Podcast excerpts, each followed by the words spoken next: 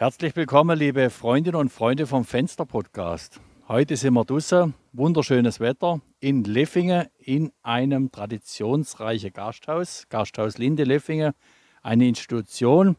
Und neben mir sitzt der Miki Messmer. Er ist Wirt, Lindewirt da seit vielen Jahren. Und was mich interessiert hat, wie er mit dieser Krise, mit der besonderen Zeit umgegangen ist. Er ist neue Wege gegangen. Man gehört, Gastronomie, viele Probleme, Existenzängste. Und er hat die Zeit in einer besonderen Art und Weise genutzt. Und das hat mich wunderfitzig gemacht. Ja, lieber Miki, schön, dass ich bei dir sein darf im schönen Lindengarten. Gerne. Herzlich willkommen. Also, ja, die Krise war für uns, ja, natürlich war es ein wenig eine Krise wo man keine, also wenn du keine Gäste hast zum Übernachten oder im Restaurant, aber wir haben wirklich, unsere Gäste sind uns auch treu geblieben beim Essen to go. Also wir haben jedes Wochenende, Freitag, Samstag, Sonntag, haben wir sehr gut zu tun gehabt. Und wir waren Familie und wir haben so gut wie kein Personal gehabt. Die Bedienungen haben mir damit in der, in der Küche helfen, weil der Koch, der war am Anfang nicht da. Und dann war ich mit der Bedienung und mit der Familie alleinig und haben das gestemmt. Also wenn man jetzt dich kennt, dann weiß man, du gibst 100 Prozent, der Laden brummt, der Laden läuft, fast zu ist er gelaufen, ich mal sagen. Und dann wird man da komplett ausbremst. Wie ist dir da gegangen? Es war gerade im November der erste äh, Tag oder der Tag vorher vor dem Lockdown, haben wir komplett voll alles reserviert. Es war wie von 0 auf 100 und das hat weh Also die erste Woche musst du neu überlegen. Aber gut, wir haben ja, es war der zweite Lockdown. Im ersten hatte ich Existenzängste. Gehabt. Und dann habe ich gedacht, jetzt, oh je, kann ich gestern und das und das, oh je, wie wird das weitergehen, das geht ja gar nicht. Jetzt im zweiten habe ich gedacht, so kann es ja auch nicht weitergehen. Aber ich muss was verändern. Und ich muss was machen. Also, wir helfen dich selbst, war das Erste. Wir müssen gucken, dass wir ständige, abwechslungsreiche Karte machen, dass die Leute auch Lust haben, zu uns was zum Essen holen. Ja, und sonst halt, man, hat dann schon Zeit gehabt. Das Schöne war dann am Abend, um 7 Uhr war fertig und dann hat man Zeit gehabt. Und dann überlegt man, dann huckt man mit der Familie da und überlegt, was macht man noch mehr. Und ich habe dann einfach die ganze Sache hinterfragt. Also ich habe gelesen Bücher vom Professor Dr. Michaelsen, das ist ein das ist gerade von der Ernährung, also von der klassischen Medizin zu der traditionellen Medizin, äh, zu der Naturmedizin. Ist er so ein, er ist der Chefarzt von der Charité auf dem Gebiet, auf der Naturheilkunde. Und da habe ich zwei Bücher gelesen. Und dann vom Herrn Dahlke über das Fasten. Und dann natürlich bin ich wieder bei meinen Kräutern gelandet. Und das hat mich dann so interessiert, dass ich mich dann gleich noch eingeschrieben habe für ein Fernstudium in Kräuterpädagogik. Also du hast diese frei gewordene Zeit nutzt, um dich neu aufzustellen, neu zu orientieren. Äh, es braucht Mut, neue Wege zu gehen, aber der Erfolg gibt dir recht, wenn man jetzt sieht. Ich bin, ich bin den ersten Schritt gegangen. Ich bin noch nicht da, wo ich hin will. Ich habe Erfolg, das ist okay. Aber als erstes äh, man muss uns mal damit befassen, woher kommt das Corona? Also ich sage, was da auch ein, ein Teil beigetragen hat, ist diese Massentierhaltung. Also in Deutschland, ja, in Gott, aber wenn man das weltweit sieht, gerade im asiatischen Raum, was sie da mit den Tieren umgehen, oder ich habe das mal einen Bericht gesehen, wie sie da bei der Schweinepest, wie sie die Schweine dann äh, vernichtet haben, muss man schon fast sagen, das geht gar nicht. Ich meine, ein Tier ist ein Lebewesen und äh, so sehe ich auch das. Ich will nicht, ich habe gesagt, pass auf, in zwei Jahren ist die Linde vegetarisch. Das will was heißen für ein Schwarzwälder Traditionshaus, wo doch viel Fleisch gegessen wird noch. Genau. Dann, dann haben alle zu mir gesagt, jetzt spinnt er noch ganz. Jetzt ist er durchgeknallt, das geht gar nicht. Aber das ist auch nicht ganz richtig. Aber ich habe jetzt schon, gerade beim, also der erste Schritt war, dass ich mal gesagt habe, ich nehme nur noch Lebensmittel aus Baden-Württemberg. Also ich bin der einzigste äh, Drei-Löwe-Betrieb, also der, wo sich verpflichtet hat und wo geprüft wird, dass er 90 Prozent aller ne Lebensmittel aus Baden-Württemberg nimmt.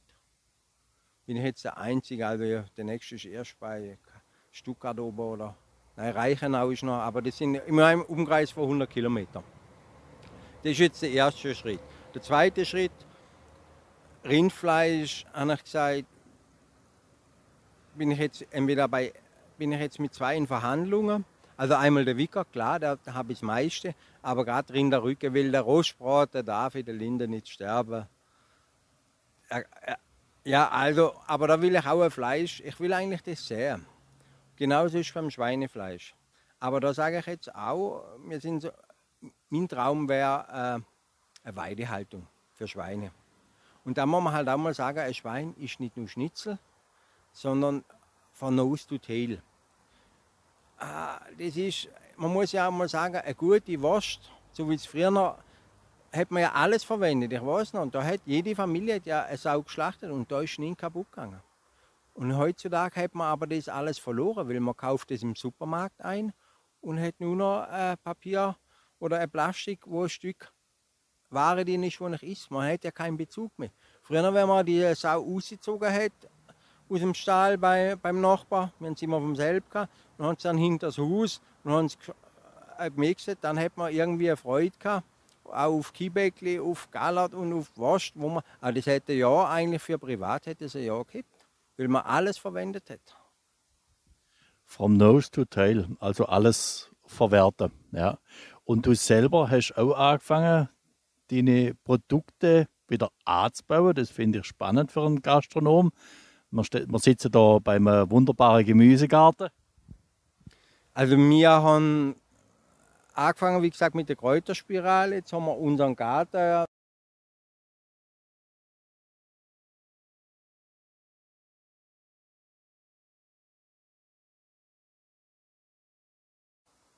ja, unseren also normalen Garten, will ich mal sagen, zwei Drittel als Gemüsegarten umbaut und das nächste Projekt, wo wir in ein, zwei Jahren machen, also auf zwei bis drei Hektar nochmal eine eigene Gartenfläche, wo wir sämtliche Kräuter, Kartoffeln, alles selber anbauen wollen.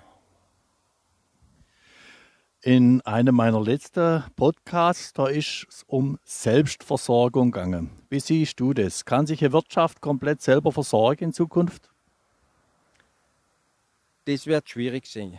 Also gerade fällt mir gerade Mehl ein. Und da habe ich auch zum Blattergang selber, ich brauche genau diesen, das Produkt. Also ich gehe eigentlich ganz zu meinen Lieferanten. Also Käse, ich will nicht noch anfangen Käse, aber da habe ich auch zwei Top-Käsereien, die ist in Geschweiler oder in Sumpfhoren.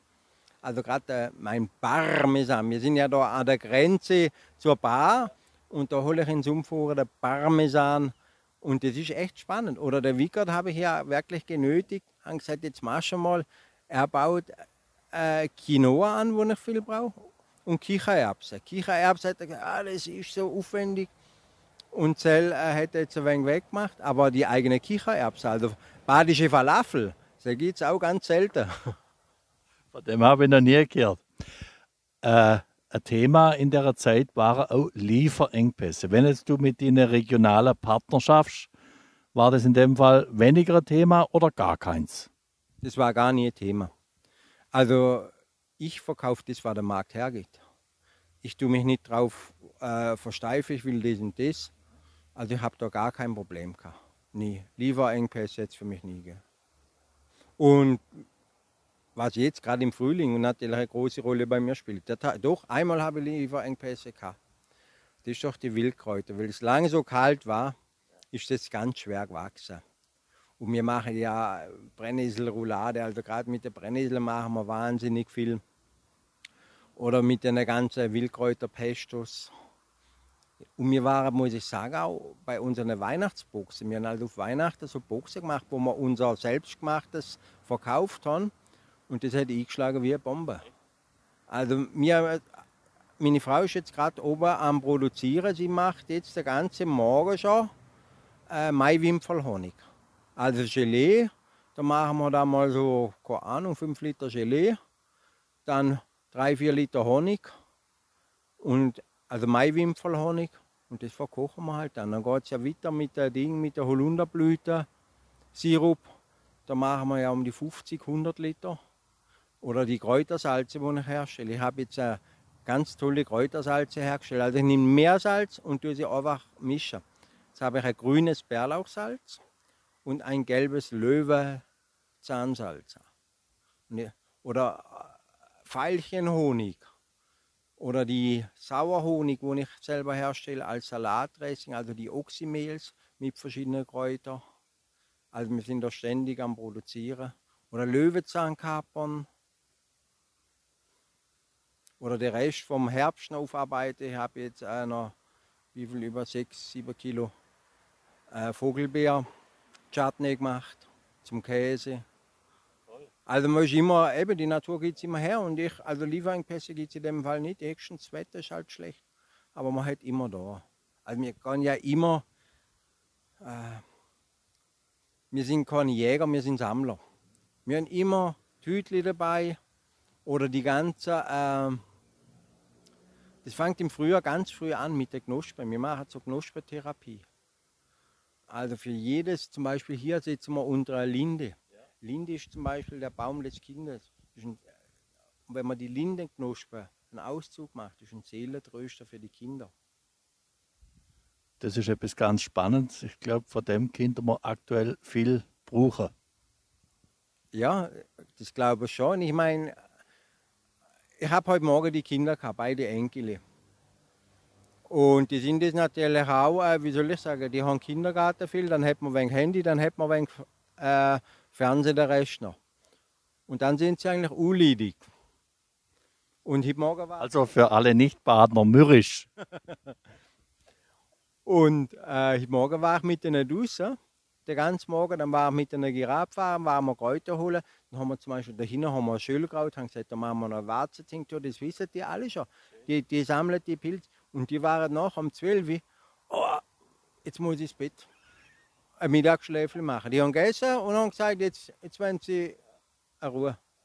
Und haben beim Opa noch einen Haufen gelehrt. Genau. Nein, die, also wenn die Kinder mit dem aufpassen, das ist unglaublich. Also die sehen die Pflanze, das ist für das und weil wir halt das immer sammeln. Eben gerade wo wir jetzt an der Löwenzahn die Blüte gesammelt haben und so, die, die wissen schon alles. Im Vorgespräch hast du mir noch eine interessante Geschichte erzählt aus der Vergangenheit. Äh, das Thema war die spanische Grippe. Ich habe ja auch mal geguckt, eben mit denen hat es ja immer geheißen, die Welle. Und in der spanischen Grippe hat es ja auch eine zweite, dritte Welle gegeben. Nein, nachdem jetzt informierst du dich mal. Und da ist zum Beispiel auch äh, bei der spanischen Grippe war das schon um bei der Zeit der Pest, dass einfach immer Leute gegeben hat, die sich nicht angesteckt haben.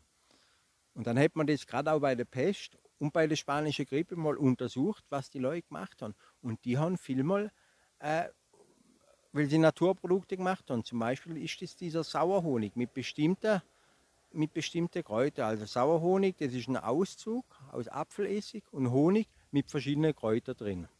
Ein Oxymehl nennt man das. Und das so genau wie das damals in der spanischen Grippe war, habe ich jetzt einer angesetzt. Und da kann man bei dir bestellen online? ich bin ja kein Apotheker und, nicht, und ich kann nicht sagen, nimm das, dann kriegst du kein Corona oder sonst wo. Aber man kann es noch nicht bestellen, ich probiere es bei mir aus, wobei ich Oxymel verschiedene, also das ist jetzt ein ganz spezieller, das nennt man der vier Räuberessig. Woher kommt der Name vier Räuberessig? Aus der Geschichte, dass das vier Räuber war, wo da durchgezogen sind, um wirklich äh, alle sind krank geworden und nur die nicht. Und da, da habe ich dann mal im Internet recherchiert, dann geguckt, was die haben. Dann bin ich auch, wenn ich nichts selber gefunden habe, bin ich dann ins Heilkräuterstüble. Dann hat sie mich angeguckt und gesagt, du willst schon Sachen. Dann habe ich gesagt, ja, das brauche ich jetzt. und das habe ich jetzt verschiedene Gläser. Ja, ich habe eben überall Gläser. Das ist auch, ich sage immer, das ist spannend mit der Nachhaltigkeit. Weißt, wenn wir Zeit hätten, in der Krise, will ich mal sagen, dann überlegst du auch. Zum Beispiel früher hast du halt ein Glas Essiggurke äh, ausgebraucht und dann ist Altglas, fertig. Und jetzt wird bei uns alles ausgefüllt. Wir haben riesige Regale und das nehmen wir jetzt einfach die Gläser wieder zum Ansetzen und so oder die Honiggläser und so wird alles wieder gebraucht. Also bei uns ist jetzt immer alles im Kreislauf. Aber hättest du die Zeit nicht gehabt, durch den Lockdown, wärst du gar nicht diesen Weg gegangen. Ist das so richtig? Ah, Gerade also mit, der, mit dem Fleisch glaube ich schon. Also mit der vegetarischen Ernährung ist einfach so, dass wir am guten Samstag äh, bis zu 50, 70 Prozent von der ganzen Essen, die wir verkauft haben, vegetarisch. Und das hat mich eigentlich stolz gemacht. Jetzt im Moment ist es so, äh, dass die glaube ich, Lust auf Fleisch haben. Die haben schon lange kein Schnitzel mehr gegessen, die haben gar nicht Pommes frites. Also im Moment verkaufe ich das klassisch. Genau. Klassische Fleisch essen wieder. Das will man wieder mal haben. Aber du hoffst, es beruhigt sich wieder, dass die vegetarischen Gerichte zunehmen. Das ist deine Passion. Überhaupt die Naturküche. Also sprich auch mit den Kräutern und eben, dass ein Umdenken stattfindet. Das heißt, immer das Vegetarische hat natürlich auch einen schlechten Ruf. Es hat viele Fertigprodukte gegeben, aber das stimmt so nicht. Ich habe mich wirklich damit auseinandergesetzt und es ist auch gerade auch bei den Handwerkern, die sagen, man braucht ein Stück Fleisch, dass man Kraft hat. Das ist eigentlich äh, völlig falsch. Also mit einer Hülsenfrüchte-Kombination mit verschiedenen Kräutern und so. Also ein höherer Eiweißgehalt kriegst du beim Fleisch gar nicht hin. Und das gibt ja wirklich Kraft und Power ohne Ende. Also das ist. Also da von der Ernährung, aber so hast du heute Morgen ja schön geschrieben, äh, die Ernährung soll euer Heilmittel sein und das Heilmittel soll euer Nahrungsmittel sein. Und das ist eigentlich die Ernährung der Zukunft und da machen wir eh nicht. Also diese ganze Nahrungsunverträglichkeit, wo es da geht, das ist nur durch die Industrienahrung gekommen. Weil äh, auf Gewinnmaximierung und keine Zeit mehr. Also zum Beispiel Brot. Ein gutes Brot, so ein recht Bauernbrot, das geht halt äh, einen Tag, 24 Stunden. Schön am Vorteig machen und dann nochmal gaulen oder noch du die Hälfte helfen oder wir machen jetzt auch mit altem Sauerteig. Aber das braucht Zeit. Das braucht Zeit und nachher schmeckt es auch anders und hat aber andere Wirkung auf den Mensch. Miki, wenn man jetzt nicht nach Leffingen kommt, wo kriegt man deine Produkte? Kann man die bestellen bei dir oder? Ich will mal sagen, wie gesagt, ich mache jetzt gerade Kräuterpädagogik. Wenn ich das mal fertig habe, dann will ich die auch im Verkauf, dann mache ich einen kleinen Online-Shop. Also gerade mit den Salze, im Moment ist es nur noch bei uns erhältlich. Wir haben so einen kleinen Shop. Müssen wir das Wirtshaus laden, wenn man bei Susi geht, da sind kleinere Produkte drin. Weil meine Schwiegertochter, die hat sich jetzt auf Natur, Kosmetik, sie macht den kosmetischen Teil mit Salbe und Creme schon wenig. Eben, wir waren Gefeilchen sammeln und das und das. Also, aber ich, ich glaube, das ist das nächste dann. Dass man da mal in die. Wobei ich will nicht, weißt ich will auch nicht größer werden. Ich mache das ja auch für mich. Ich will, ich will doch nicht wachsen. Ich will anders werden, aber ich, ist doch alles gut. Mir tut es doch. Ich will nicht wachsen. Weißt wenn das auch noch so läuft, ich will ja da keine Fabrik da unten bauen oder sonst wo. ist alles so gut.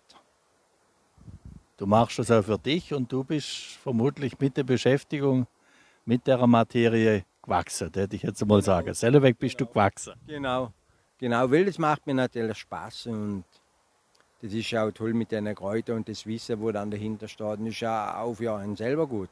Und für die Familie, für die Enkel, wenn die ein wenig Wehwehle haben, dann gehst du zum Opern im Zell und Zell. Ja, das finde ich spannend. Ja.